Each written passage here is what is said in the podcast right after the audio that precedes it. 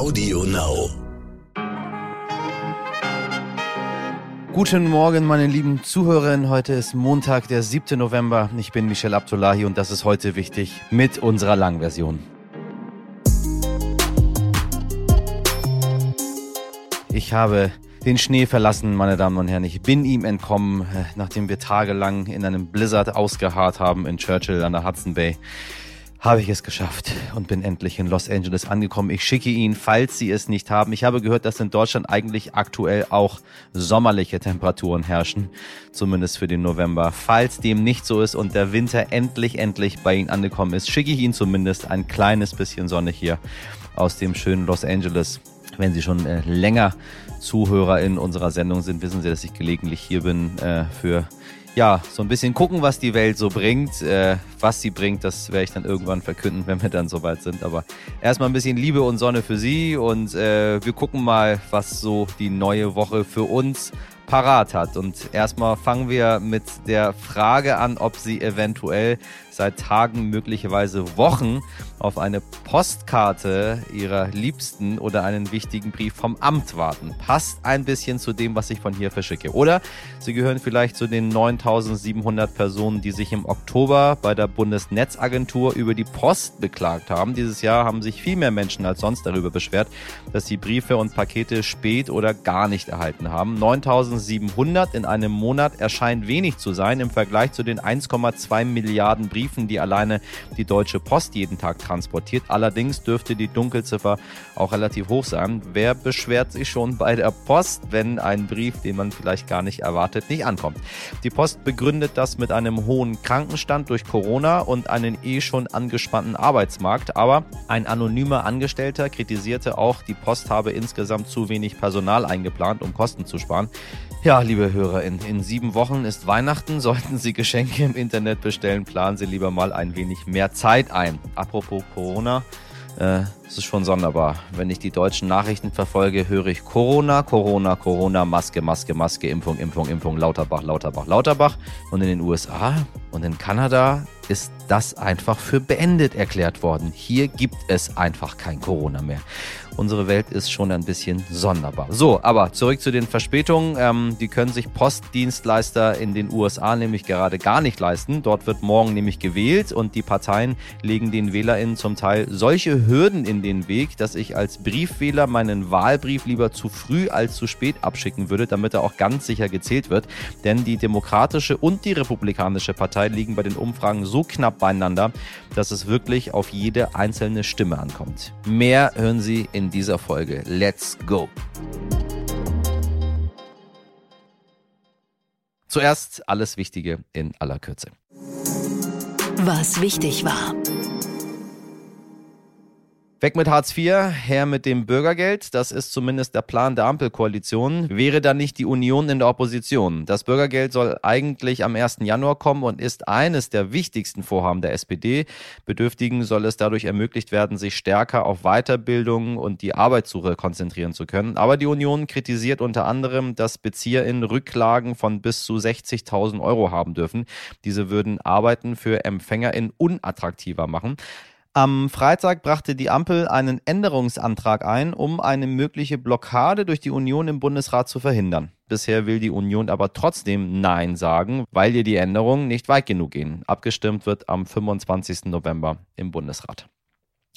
Nord versus Südkorea. Am Wochenende haben Südkorea und die USA gemeinsame Luftübungen abgeschlossen, um Stärke gegen Nordkorea zu demonstrieren. Langweilig, sag ich dazu, denn Nordkorea führt aktuell deutlich mehr Raketentests als sonst durch und hat außerdem ein neues Atomgesetz verabschiedet, das den Einsatz von Atomwaffen nicht nur bei einem Angriff von außen rechtfertigen würde, sondern auch schon dann, wenn die Führung in Pyongyang sich bedroht sieht. Doppelt langweilig, alles Propaganda, alles Blödsinn. Eine beunruhigende Entwicklung, sagt sagt man so, die wir in nächster Zeit für Sie einordnen möchten. Und da wird mir vielleicht jemand dann doch widersprechen und sagen, Michelle, das ist ja nicht gar nicht so Blödsinn, wie du das immer sagst. Das ist gar nicht Propaganda, sondern das ist ernst, da steckt mehr dahinter. Also, ich werde mich eines Besseren belehren lassen und ich hoffe, Sie auch. Und wir schauen natürlich noch in den Iran. Die Massenproteste gehen unerschüttert weiter und das Regime setzt unerschüttert Tränengas und scharfe Geschütze ein. Viele DemonstrantInnen landen auch im Gefängnis. Gleichzeitig liefert Iran auch noch Drohnen nach Russland für den Einsatz in der Ukraine. Das war für viele schon vorher klar, doch am Wochenende hat das Regime die Lieferung offiziell zugegeben. Das Thema liegt mir natürlich besonders am Herzen. Wir dürfen die Menschen dort nicht im Stich lassen, liebe Hörerinnen. Deshalb freue ich mich sehr, dass diese Woche die Kriegsreporterin und Menschenrechtsaktivistin Düsen Tekal bei uns zu Gast sein wird, die genau mit mitbekommt, was im Iran los ist und wie Sie auch von Deutschland aus helfen können. Wir werden dieses sehr wichtige Thema für Sie hier nicht vergessen, sondern tagtäglich darüber weiter berichten. Was wichtig wird. Gestern wurde die COP27, die Weltklimakonferenz der Vereinten Nationen, eröffnet. Nun beraten zwölf Tage lang VertreterInnen aus knapp 200 Staaten im ägyptischen Sharm el-Sheikh. Clara Pfeffer ist Klimareporterin bei NTV und aktuell vor Ort. Liebe Clara, bei allem Optimismus, kann diese Konferenz überhaupt was bringen?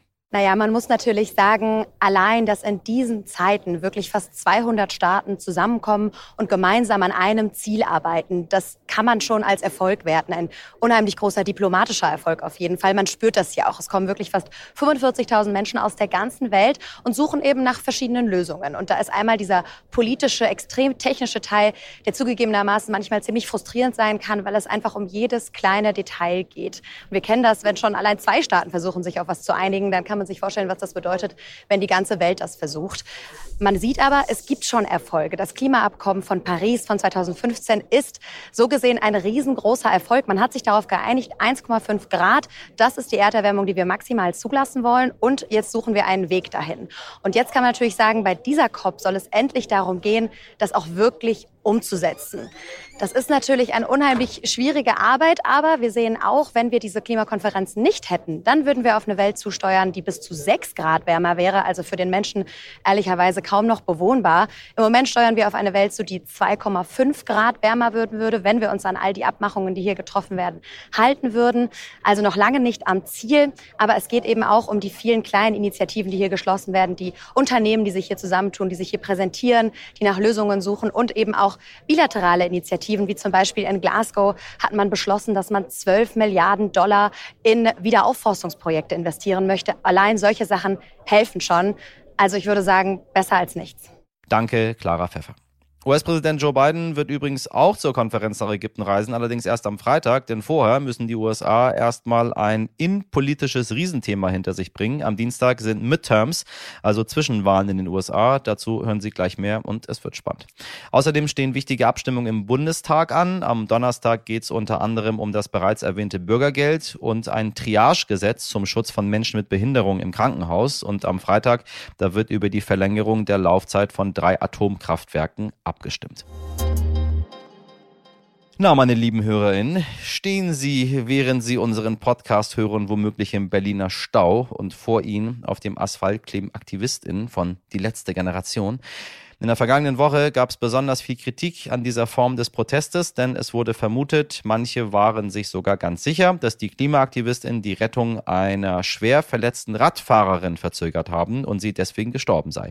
Es gibt aber neue Erkenntnisse dazu und auch die letzte Generation hat sich nun öffentlich über eine Welle des Hasses beschwert. Mein heute wichtig Kollege Dimitri Blinski hat das alles in einem Kommentar aufgearbeitet und findet, Protest muss unbequem sein. Wegen euch Klimaterroristen ist eine Frau gestorben. Wie weit soll der Protest denn noch gehen? Das ist etwa die Zusammenfassung dessen, was ich auf Social Media so gelesen habe in den letzten Tagen. Zur Erinnerung. In Berlin wurde heute vor einer Woche eine Fahrradfahrerin von einem Betonmischer überfahren und später im Krankenhaus für Hirntod erklärt. Mittlerweile ist sie verstorben. Weil ein spezieller Rüstwagen der Berliner Feuerwehr durch einen Stau blockiert wurde, kam der erst sieben bis neun Minuten später am Unfallort an. Und dieser Stau wiederum auf der Stadtautobahn wurde durch die Proteste der Klimabewegung letzte Generation ausgelöst. Es entlud sich eine Welle der Kritik und auch des Hasses auf diese Aktivistinnen. Sie waren ja eh schon nervig, aber nun hatten sie sogar eine Frau auf dem Gewissen. Wegen ihrer Aktion ist sie verstorben, so der Tenor über die ganze letzte Woche. Bis, ja bis unsere Kolleginnen der Süddeutschen Zeitung als erste am Freitag veröffentlichten, dass der Spezialwagen der Feuerwehr gar nicht mehr gebraucht wurde. Die Notärztin vor Ort hatte entschieden, dass der Betonmischer bewegt werden soll, um das Bein der Rad Radfahrerin zu befreien. Ein tragischer Unfall, dessen Ursache von der Polizei ermittelt wird. Doch eins steht fest. Die letzte Generation hat diesen Unfall nicht verursacht, sagt übrigens in aller Deutlichkeit auch die Gewerkschaft der Polizei. Mit einem Brief hat sich die letzte Generation an die Öffentlichkeit gewandt und spricht von einer Welle der Vorwürfe, Unwahrheiten und Hetze.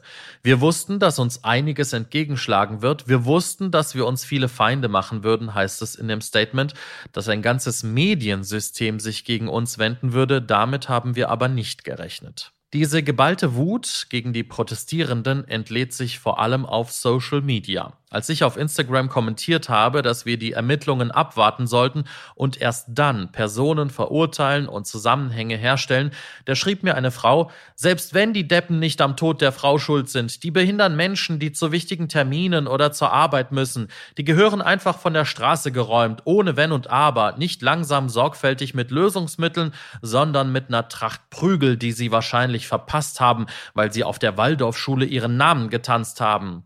Die da kommen also von der Waldorfschule und ihr müsst zu wichtigen Terminen. So, so. Eine klare Aufteilung. Interessant, dass Menschen sich doch so viel Zeit nehmen können, zu kommentieren, teilen und sich aufzuregen. Wie wär's denn, wenn ihr diese Energie in die Bekämpfung des Klimawandels steckt?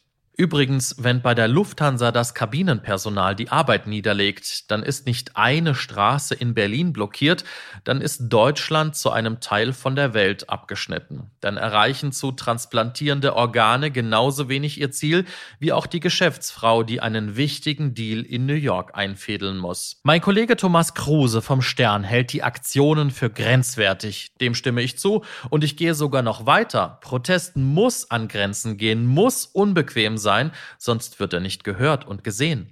In Berlin gibt es am Tag durchschnittlich 16 Demonstrationen. 16 Stück. Die wenigsten davon schaffen es in die Nachrichten und das ist ein Problem. Denn wenn Protest die Öffentlichkeit nicht erreicht, wenn die betreffenden PolitikerInnen nichts davon mitbekommen, dann führt Protest ins Leere. Warum sind wir eigentlich so sensibel und so dünnhäutig geworden? Ich erinnere mich noch an Castor-Transporte ins niedersächsische Gorleben. Da haben sich AktivistInnen an Bahngleise gekettet und sogar einbetoniert. Die Anti-Atomkraftbewegung hat Straßenblockaden errichtet. Es wurden Stücke aus den Gleisen herausgeschnitten. Bauern haben Strohballen und Autoreifen auf der Fahrbahn angezündet, mit Bäumen die Straßen blockiert. Und jetzt? Regen wir uns darüber auf, dass Menschen auf Straßen in Berlin sitzen und deswegen unbeteiligte AutofahrerInnen im Stau stehen? Merken Sie eigentlich den Widerspruch? Unbeteiligte AutofahrerInnen. Seit wann sind Autos eigentlich unbeteiligt am Klimawandel? Das wäre mir neu. Noch dazu werden Straßen in der Hauptstadt blockiert, einer Stadt mit einem der besten ÖPNV-Netze Deutschlands. Wenn diese Sitzblockaden dazu führen, dass ich mit der U-Bahn schneller bin als mit dem Auto, dann haben die Proteste der militanten Klimakleber, um hier mal die Bild-Zeitung zu zitieren, doch etwas gebracht.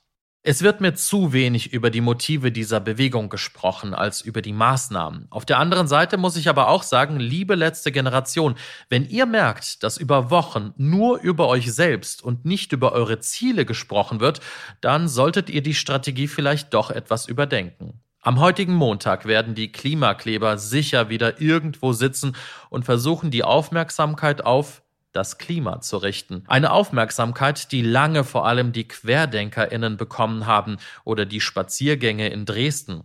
Dann vielleicht doch lieber Klimakleber? Radikal ja, aber natürlich gibt's auch hier Grenzen. Kein Mensch darf verletzt oder gar getötet werden. Und die Aufarbeitung des tödlichen Unfalls überlassen wir besser Polizei und Gerichten. Vielen Dank für deine Meinung, lieber Dimi. Und wenn Sie meinen Kollegen gerne zustimmen oder entschieden widersprechen möchten, dann tun Sie das sehr, sehr gerne per Mail an heute wichtig stern.de. Ich glaube, das ist ein Dialog, der wirklich Sinn macht und den wir brauchen. Und da hätte ich gerne Ihre Meinung dazu. Meine Meinung übrigens, ich finde den Protest aktuell ein wenig albern. Ich finde, man braucht nicht Gemälde mit Kartoffelbrei zu beschmieren, um Protestler zu sein. Aber ich bin mir ehrlich gesagt auch nicht sicher über meine eigene Meinung.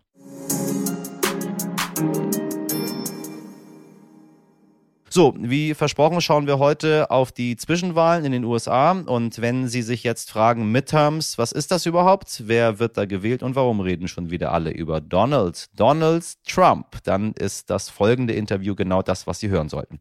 Meine Kollegin Miriam Bittner hat mit Julius van der Laar gesprochen. Julius van der Laar ist Kampagnen- und Strategieberater und absoluter Experte für die USA, weil er dort studiert hat und 2008 Wahlkämpfer für niemand Geringeres als Barack Obama war.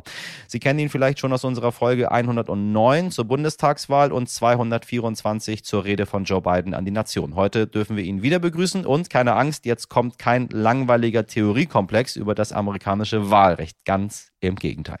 Hallo, Herr von der La, schön, dass Sie da sind. Vielen Dank für die Einladung, schön bei Ihnen zu sein. Sie sind gerade frisch aus den USA zurück. Richtig. Wo genau waren Sie denn? Und je nachdem, wo Sie waren, ist wahrscheinlich auch die Stimmung entsprechend angespannt, könnte ich mir vorstellen. Ich finde, angespannt trifft das genau. Ich war in Washington, D.C., in der Hauptstadt und Mhm. aufgeheizt und angespannt ist es vielleicht auch. Äh, So kann man es beschreiben. ne? Jeder spricht über diese Wahl. Jeder fragt sich natürlich, wie wird es ausgehen morgen an diesem Wahltag. Es wird aber auch über den Wahlkampf im Wahlkampf gesprochen. ne? Wird Donald Trump nochmal antreten? Wie wird es weitergehen mit Joe Biden? Und das sind natürlich die großen Fragen, die im Moment alle diskutieren. Am morgigen Dienstag sind Zwischenwahlen, die Midterm Elections. Vielleicht können Sie ganz kurz zusammenfassen, bevor wir tiefer einsteigen.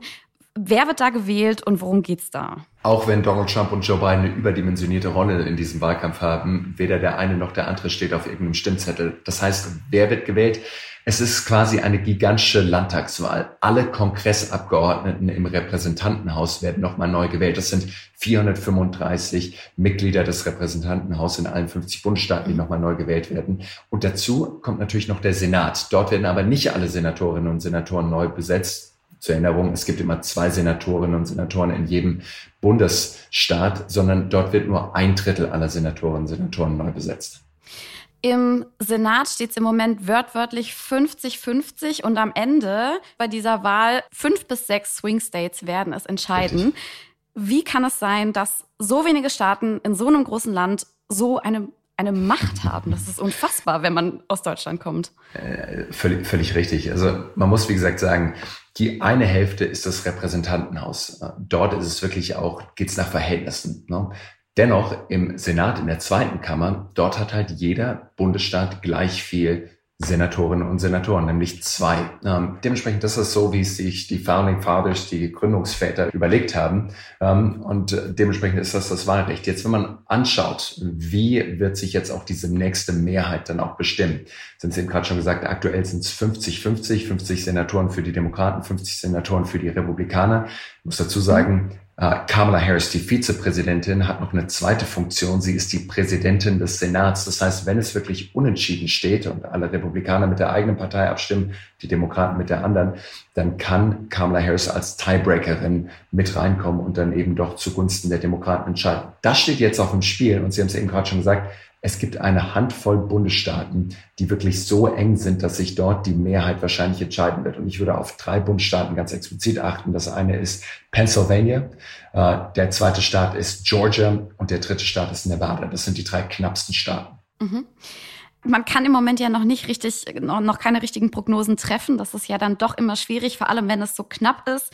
Ich habe in den letzten Umfragen gelesen, es unterscheidet sich zum Teil um 0,2, 0,3 Prozentpunkte. Es ist wirklich irre. Sollten wir davon ausgehen, Joe Biden könnte beide Kammern verlieren, wie würde das den Rest seiner Präsidentschaft beeinflussen?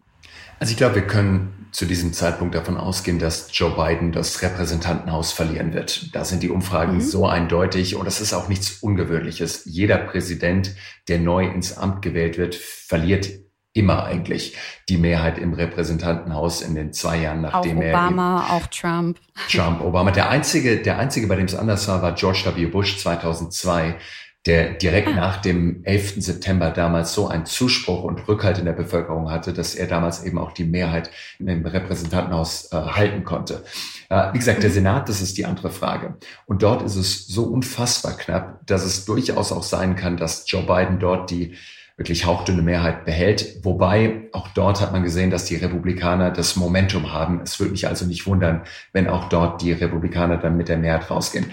Was bedeutet das für Joe Biden? Naja, wenn er beide Häuser verliert, dann wäre er auf jeden Fall gehandicapt. Er ist nicht eine komplette lame duck und kann gar nichts mehr durchsetzen, aber er müsste wirklich aktiv mit den Republikanern zusammen Genau, die lahme Ente. Äh, er müsste wirklich eben auch mit den Republikanern zusammenarbeiten, um dann auch noch irgendwas Legislatives durchsetzen zu können.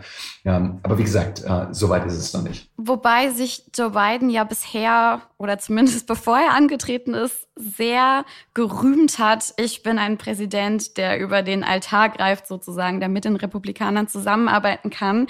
Ähm, aber einfach hat er es gerade nicht. Und vor allem, wenn er eine der beiden Kammern verliert, ja, dann wird er es noch schwerer haben. Welche Stellung hat Joe Biden gerade zum einen im Land und zum anderen auch in seiner eigenen Partei? Ich glaube, dass diese Stellung unheimlich schwierig ist. Er ist ja angetreten, um Amerika im Endeffekt wieder gerade zu legen. Zu sagen, nach diesem 6. Januar, dem Sturm aufs Kapitol, nach den vier Jahren mhm. von Donald Trump, das war zumindest die Aussage von Joe Biden im Wahlkampf, hat er gesagt, er will einfach wieder Ruhe ins System reinbringen. Jetzt muss man sagen, die äh, Fronten sind natürlich nach wie vor vehement verhärtet. Und auch nur selten ist es Joe Biden gelungen, wirklich mit den Republikanern zusammenzuarbeiten. Das gelang zumindest im Teil auch in der Antwort auf den Ukraine-Konflikt. Ja, es gelang auch bei Infrastruktur, Gesetzgebung, wo auch einige Republikaner mit ihm zusammengearbeitet haben. Aber im weiten Feld der Politik in Amerika sind doch die Fronten so weit verhärtet, dass Demokraten und Republikaner nicht wirklich zusammenarbeiten. Jetzt Joe Biden ganz explizit, wenn man sich die Umfragewerte anschaut, wie zufrieden sind die Amerikanerinnen und Amerikaner mit Joe Biden, da sagen 42 Prozent der Amerikaner, sie sind zufrieden. Die absolute Mehrheit ist unzufrieden mit Joe Biden. Das zweite ist, wie blicken die Amerikaner auf den insgesamten Kurs des Landes? Und dort sagen fast 75 Prozent, dass sie sagen, der Kurs des Landes ist auf dem falschen Weg. Ähm, insofern, das zeigt natürlich schon auch, die Stimmung im Land ist nicht gut, wenn man sich anschaut, wie die Inflation bei acht Prozent steht. Äh, die Leute einfach merken, wie die Preise explodiert sind, nicht nur bei dem Sprit, mhm. ähm, sondern eben auch, wenn sie einkaufen gehen, dann zeichnet sich das schon ab, dass Leute unzufrieden sind. Und die wissen natürlich auch, wer kontrolliert im Moment die Politik. Das sind die Demokraten und das ist Joe Biden. Und dementsprechend gehe ich halt eben auch davon aus, dass die Partei an der Macht, Joe Biden und die Demokraten hier eine Klatsche bekommen.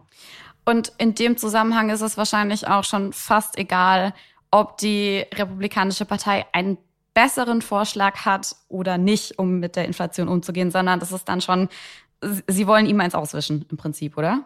Richtig. Im Endeffekt, die Republikaner sagen, es ist ein Referendum über Joe Biden. Die Frage, die sich ja. zumindest aus Perspektive der Republikaner, die Wählerinnen und Wähler stellen sollen, wenn sie dann in die Wahlkabine gehen, ist, geht's euch nach zwei Jahren Joe Biden und den Demokraten besser als vorher? Ja oder nein? Und mhm. so wie ich die Umfragen ja eben gerade auch geschildert habe, sagen eben die Großteil, der Großteil der Amerikaner, nee, es geht uns kein Deut besser als vorher.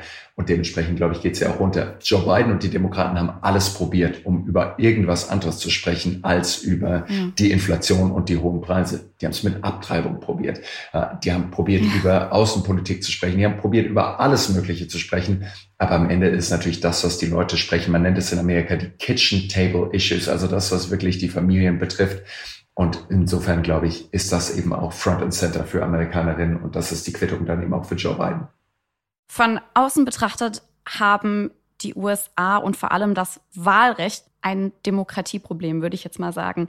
Also Stichwort Gerrymandering, das heißt das Ziehen von Wahlkreisen, ähm, Einschüchterung bei der Wahl, dann wird natürlich immer noch diese Lüge von der gestohlenen Wahl gestreut. Vielen Menschen wird die Wahl besonders schwer gemacht. Können Sie das vielleicht ein bisschen ausführen, was ich gerade versucht habe anzureißen? Ja, ja gerne. Also na, man muss einfach festhalten, Amerika hat ein anderes Wahlsystem, als wir es in Deutschland oder auch in Europa haben. Und das sind die Regeln und nach diesen Regeln müssen natürlich auch alle spielen. Ähm, wir haben diese 50 Bundesstaaten, die unterschiedlicher teilweise nicht sein könnten. Und jeder Bundesstaat, und das ist wirklich fundamental anders als so, wie es in Deutschland ist, jeder Bundesstaat macht seine eigenen Wahlregeln, wie eben mhm. auch die Wahl dann durchgeführt wird, ob auf Papier, Stimmzetteln oder eben auch digital. Wer wählen gehen kann oder womit man sich dann eben auch ausweisen kann. Bei uns wissen wir es alle, man kann einen Reisepass mitnehmen oder eben auch den Personalausweis. Ja. In den USA kann man zum Beispiel in einem Bundesstaat, einigen Bundesstaaten mit seinem Führerschein wählen gehen. In anderen Bundesstaaten dürfen zum Beispiel Studentinnen und Studenten ihren Studentenausweis mitbringen und in anderen Bundesstaaten kann man seinen Waffenschein mitbringen. Ja, und jetzt schaut man sich zum Beispiel so einen Bundesstaat an wie Texas. Sehr, sehr konservativ geprägt. Und was sagen texanische Politikerinnen und Politiker? Die sagen, naja, wir wissen natürlich auch laut Umfragen, dass junge Wähler eher Richtung Demokraten tendieren. Das mhm. heißt, in Texas kann man zum Beispiel nicht mit seinem Studentenausweis wählen gehen, aber wie gesagt, sehr wohl dann doch mit seinem Waffenschein, weil der natürlich eher auch, und ich rede jetzt einfach nur statistisch gesehen, von konservativen Wählerinnen und Wählern äh, in Besitz ist. Äh, dementsprechend, wie gesagt, jeder Bundesstaat versucht natürlich dann dort auch sich selber einen Vorteil zu verschaffen, indem er versucht, das so leicht wie möglich den eigenen Wählern zu machen und vielleicht auch ein paar Hürden einzubauen, um die Wählerinnen und Wähler der anderen Partei von der Wahl abzuhalten oder es zumindest einen Ticken schwerer für die zu machen. Mhm. Was jetzt Gerrymandering betrifft. Gerrymandering ist das, Sie haben es eben gerade schon gesagt, das Zuschneiden von Wahlkreisen. Das macht natürlich auch immer die Partei, die an der Macht ist. Und auch die überlegen sich natürlich, wie müssen wir die Wahlkreise so zuschneiden, dass wir möglichst viele Stimmen für unsere Kandidatinnen und Kandidaten bekommen. Ähm, es ist äußerst kompliziert, Gerrymandering sich genau anzuschauen. Es gibt nicht die 15 Sekunden Erklärung, aber man kann sich es im Endeffekt so vorstellen, es gibt zehn Abgeordnete äh, in einem Bundesstaat. Naja, jetzt muss ich mir überlegen, nehme ich zum Beispiel die ganze Innenstadt und pack die in einen Wahlkreis rein. Warum? Urbane Wählerinnen und Wähler, wissen wir, sind maßgeblich Demokraten. Das heißt, die Republikaner würden jetzt sagen, wir ziehen einen großen Wahlkreis um die Innenstadt, wo viele Afroamerikaner leben, wo viele Liberale wählen und sagen einfach, diesen Wahlkreis geben wir verloren. Jetzt nehmen die sich aber natürlich die ganzen Wahlkreise rund um die Stadt, wo vielleicht auch ein paar konservative Wähler äh, wählen und fügen die noch mit hinzu zu den wirklich ländlichen Wahlkreisen und sagen dann so, okay, dafür können wir, obwohl wir diesen einen Wahlkreis verloren gegeben haben, doch um die Stadt dann drumherum mehrere Wahlkreise eben auch gewinnen. Und so gibt es vielleicht keine Pluralität, aber dennoch eine Mehrheit in diesen Stimmbezirken und dementsprechend dann auch mehr Sitze im Kongress.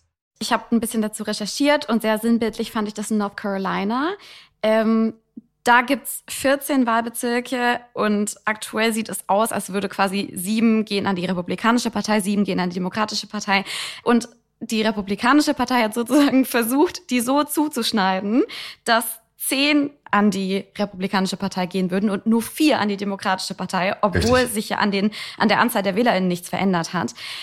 Das ist absolut absurd. Auf der anderen Seite wissen wir ja aber auch, dass die Demokraten das auch schon gemacht haben. Weil es wirkt von hier immer so ein bisschen so, die Republikaner sind die Bösen, aber ganz so einfach ist es ja nicht. Nein, nein, nein, um Gottes Willen. Ähm, so einfach ist es wirklich bei weitem nicht. Jede Partei macht das natürlich und jede Partei probiert für sich das Maßgebliche rauszuholen und da wird natürlich auch teilweise unter den Parteien gedealt.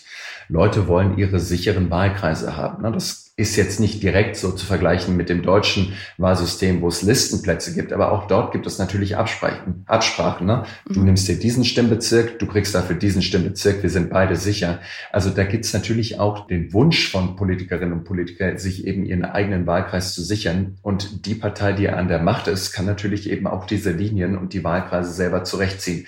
Dass es aber, wie gesagt, aus unserem Verständnis total absurd ist, ja. da gebe ich Ihnen total recht. Das sind aber trotzdem eben auch die Regeln, so wie sie in Amerika gemacht wurden. Und dafür braucht man halt eben auch eine Mehrheit, um die ändern zu können. Und die Mehrheit wird wahrscheinlich auch in der nächsten Wahlperiode schwierig. Ähm, was auch immer wieder ein großes Thema ist, gerade so kurz vor der Wahl, ist Donald Trump. Wir haben gerade erklärt, worum es am Dienstag geht. Nicht um das Präsidentenamt. Richtig. Warum geht es so häufig um Donald Trump? Und welche Rolle spielt er gerade bei dieser Wahl? Naja, weil, weil, weil Donald Trump natürlich das lauteste Megafon hat, ob mit Twitter oder ohne. Wenn Donald Trump spricht, dann sind die Medien dort und nehmen natürlich auch auf und geben ihm natürlich auch nach wie vor eine Bühne, weil es interessant ist und weil er natürlich auch nach wie vor die mächtigste Person in der Republikanischen Partei ist. Nur weil er nicht mehr Präsident ist, bedeutet das ja nicht, dass er die Bewegung, die Make America Great Again Bewegung nicht mehr anführt. Wenn man sich die Umfragen anschaut, wer ist der beliebteste und auch der wahrscheinlichste nächste Politiker und Präsidentschaftskandidat der Republikanischen Partei, dann ist es nach wie vor Donald Trump. Er führt gegenüber Ron DeSantis, dem Gouverneur aus Florida und sämtlichen anderen Kandidaten auch. Und dementsprechend ist es natürlich auch quasi ein Wahlkampf im Wahlkampf, wenn man sich anschaut, wie häufig Joe Biden vorkommt und wie häufig auch Donald Trump vorkommt, dass beide eben sich auch schon wieder warm laufen für die 2024er Präsidentschaftswahlen. Und beide bestimmen natürlich auch die Medienberichterstattung und auch das übergeordnete Narrativ in diesem Wahlkampf. Wie kann es sein, dass er insbesondere innerhalb der Partei also ich meine Donald Trump, immer noch so einen Zuspruch genießt, wenn es eigentlich heute noch viel mehr Vorwürfe als 2020 zum Beispiel gibt, wenn man über den 6. Januar spricht, über den Sturm aufs Kapitol, wenn man über seine Steuerunterlagen, Steuerhinterziehung auch von sämtlichen seiner Firmen eigentlich spricht und die Steuerunterlagen, die er auch immer noch nicht herausgegeben hat, was ja sonst eigentlich alle anderen Präsidentschaftsbewerber getan haben. Ähm, die Republikanische Partei verspricht sich von ihm wahrscheinlich Stimmen. Oder warum supportet man ihn sonst?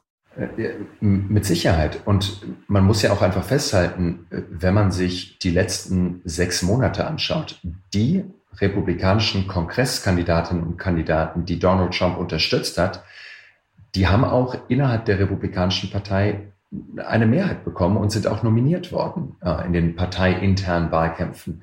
Das heißt, er ist nach wie vor das ultimative Machtzentrum. Er gibt dieser Partei eine Identität, er gibt sehr, sehr vielen Wählerinnen und Wählern eine Identität und die sagen, das ist unser Mann. Das ist der Einzige, der hier die Wahrheit sagt. Äh, wir können über das Mediensystem in den USA sprechen, das doch auch unfassbar polarisiert ist, vor allem wieder im Vergleich zu unserem. Äh, und es gibt eben einen Teil, vielleicht knapp die Hälfte des Landes, die einfach sagt, Donald Trump ist der beste Politiker, den wir je hatten. Das ist vielleicht für viele von uns hier in Europa schwer nachzuvollziehen.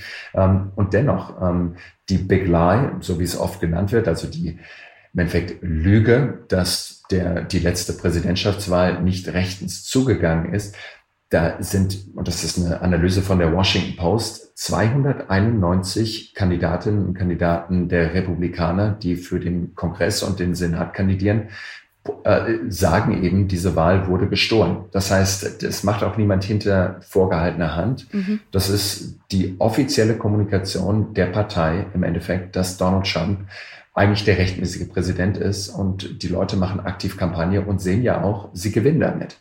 Das heißt, wir können jetzt über Demokratieprobleme sprechen, dass WählerInnen zum Beispiel beim Wählen eingeschüchtert werden, weil jemand mit Waffe neben ihnen steht. Aber oder auch, dass der Ehemann der Chefin im Repräsentantenhaus, äh, Nancy Pelosi, ja. äh, bei einem Einbruch letzte Woche, der politisch motiviert war, mit einem Hammer niedergestreckt wurde. Das ist auch eben Teil dieser Demokratie oder des Demokratieproblems, das die Amerikaner haben im Moment. Mhm.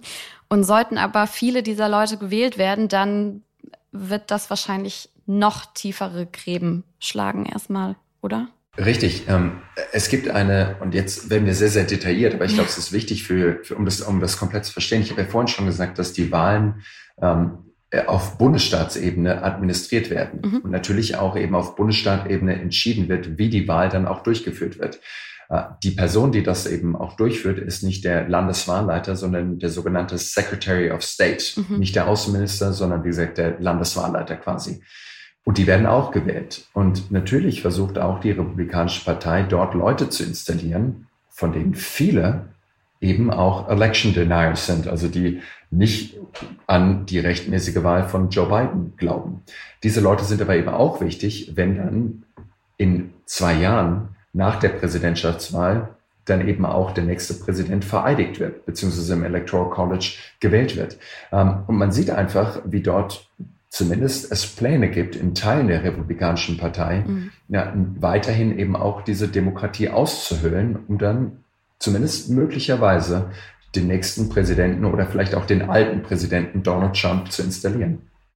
Ich hätte noch so viele andere Fragen. Wir sind leider schon so weit. Deswegen würde ich Sie jetzt doch kurz um eine Spekulation bitten. Wie geht es am Dienstag aus?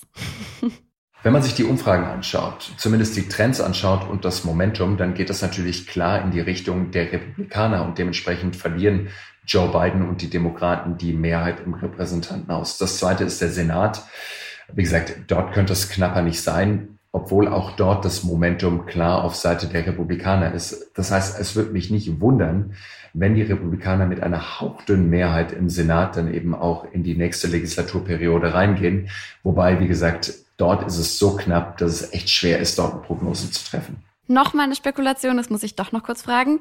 Ähm, sollte das so ausgehen, wie Sie es gerade prognostiziert haben, ganz vorsichtig, nutzt Donald Trump das Momentum, um seine Präsidentschaftskandidatur zu announcen, zu verkünden? Wie gesagt, jetzt schaue ich schon sehr, sehr tief in die Glaskugel rein. Ja. Ähm, ich, ich, ich würde die Prognose wagen, dass Donald Trump zumindest in vielerlei Hinsicht signalisiert, dass er plant zu kandidieren. Ob er es in der Woche oder in der Woche danach ankündigt, dann auch offiziell macht, dass er wieder antritt, ähm, das ist schwer zu prognostizieren. Es gibt die ein oder andere, äh, den ein oder anderen Hinweis darauf, was man zumindest aus dem Trump-Lager hört. Aber ob das jetzt nur ein, ein Signal ist, um sich weiterhin auch im medialen äh, Geschehen auch weiterhin interessant zu machen oder ob er dann wirklich auch es offiziell macht und dafür dann eben auch die notwendigen Dokumente unterschreibt, dass er jetzt auch offiziell ein Kandidat ist, das vermag ich hier nicht zu beurteilen. Herzlichen Dank für Ihre Expertise und für Ihre Zeit. Ich hoffe, Sie kommen wieder. Ich, ich, ich würde mich jederzeit freuen. Sie könnten mich natürlich jetzt auch noch fragen, wie sieht's mit Joe Biden aus? Aber wie sieht's mit Joe ähm, Biden aus? naja, ähm, ich glaube, das ist die, die, die spannende Frage, weil Joe Biden ist 79 Jahre alt. Er wird in ja. zwei Wochen 80 Jahre alt. Ende der ersten Amtszeit wäre er 82 Jahre alt. Und wenn er dann nochmal kandidieren würde und gewählt würde, dann wäre er 86 Jahre alt am Ende seiner zweiten Amtszeit. Das heißt, uralt, äh, muss man einfach festhalten. Und trotzdem, wenn denn Joe Biden sagt, ähm, Donald Trump ist der nächste oder wenn Donald Trump nochmal ansetzt und nochmal kandidiert, dann könnte Joe Biden natürlich sagen, ich bin der Einzige aus meiner Partei, der es geschafft hat, Donald Trump auch zu schlagen. Und deshalb muss ich nochmal antreten. Ne? Keiner von den anderen hat es geschafft. Hillary Clinton ist gescheitert. Die anderen haben sich alle nicht gegen Joe Biden durchsetzen können. Dementsprechend, ich glaube, auch da spricht einiges nochmal dafür, dass Joe Biden sagt, ich trete nochmal an, auch wenn ich schon alt bin. Ich fühle mich frisch, ich fühle mich jung. Ich habe viel umgesetzt in den ersten zwei Jahren. Das ist zumindest, glaube ich, das, was Joe Biden sagen könnte. Vielen Dank für Ihre Einschätzung. Ich hoffe, ich wie gesagt, Ihnen. Sie kommen wieder und äh, einen schönen Tag für Sie. Wünsche ich Ihnen ebenfalls. Dankeschön. Lieben Dank an Mirjam Bittner und Julius Vanderler.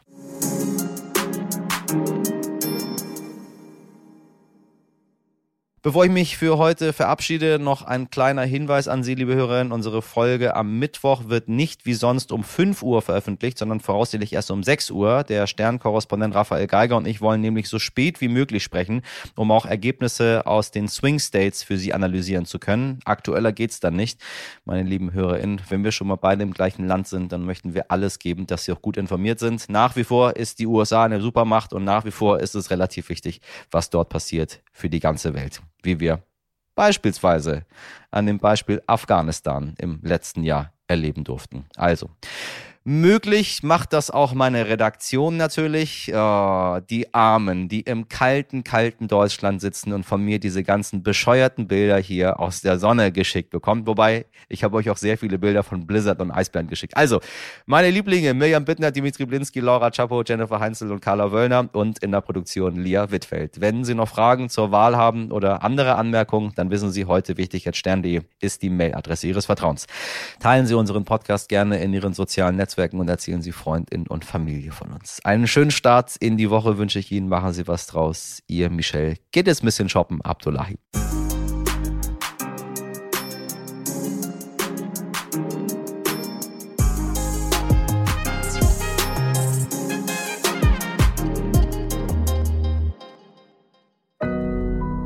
Audio Now.